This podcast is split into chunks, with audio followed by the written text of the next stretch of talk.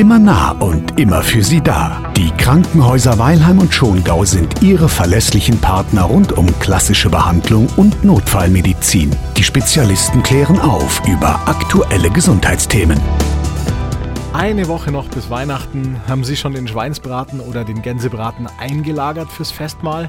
Ja, das ist schon mal richtig fein. Aber liegt manchmal auch ein wenig schwer im Magen. Denn solche Sachen bedeuten Schwerstarbeit für unser Verdauungssystem und zudem gehört auch die Gallenblase.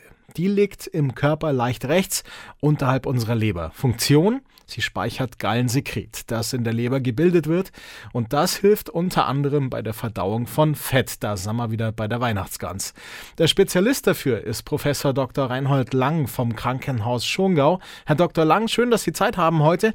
Nicht immer läuft ja die Galle rund. Das ist unser heutiges Thema. Die Gallensteine. Womit haben wir es da zu tun? Also Gallensteine, da gibt es diese 5F-Regel, vor allem bei Frauen im zweiten Lebensabschnitt, vielleicht die ein bisschen übergewichtig sind, bei blonden Frauen.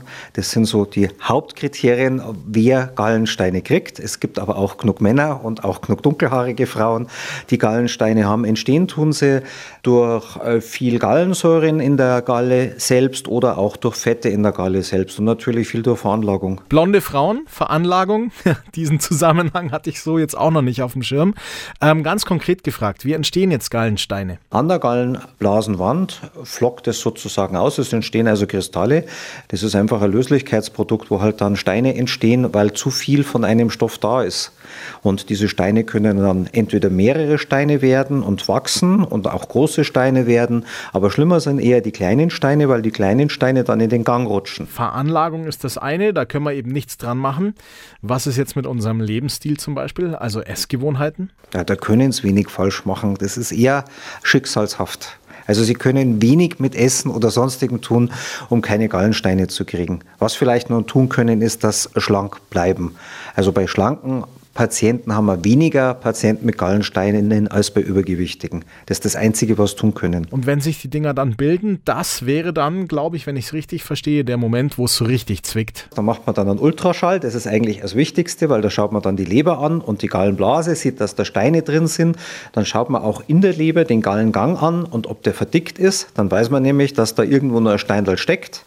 Und das, was man auch noch die Patienten fragt, ist, ob es einen sogenannten bierbraunen Urin, das fragen wir Bayern halt immer, ob der Urin bierbraun ist, also eher wie dunkles Bier. Also der ist dann wirklich bräunlich, der Urin, weil die Galle eben sich über den Blutkreislauf anstaut und dann über die Niere ausgeschieden wird und nicht mehr über die Leber und über den Stuhlgang. Und der Stuhlgang ist dann eher weißlich hell. Das sind so die Sachen, die man feststellen kann und die man auch abfragt beim Patienten.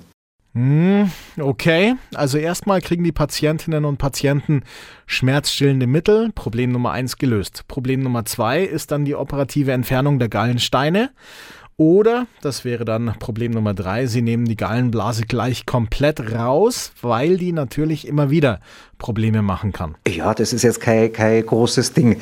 Ähm, das macht man natürlich mit Schlüssellochtechnik, das können Sie neuerdings mit dem Roboter assistiert machen. Das heißt, Sie kriegen drei bis vier kleine Schnitterl ähm, und über diese Minischnitte wird dann die Gallenblase rauspräpariert und entfernt. Das größte Schnittel macht man dann versteckt am Bauchnabel, wo man dann die Gallenblase in einem Tütchen drin birgt. Das Tütchen braucht man, also sprich, man bringt das Tüttel in die Bauchhöhle ein, also dann fangen wir mit der OP an. Erst wird der Bauch aufgeblasen, dass wir auch Platz haben zum Operieren.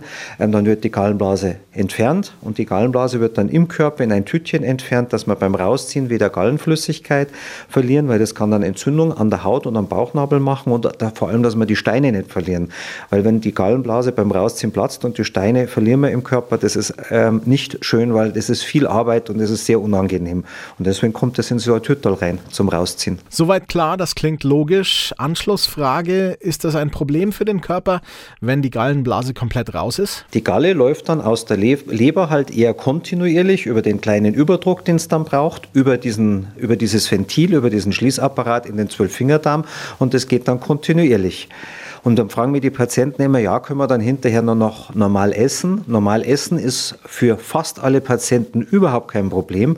Was sie halt noch schlechter verdauen, ist jetzt wieder Schweinshaxen plus eine Käse-Sahnetorte, weil sie dieses Reservoir nicht mehr haben, was dann das Fett in einer großen Menge auflösen kann. Hm, ja, ich lerne heute wieder richtig viel. Wie lange dauert denn so eine OP? Das würde ich noch wissen wollen.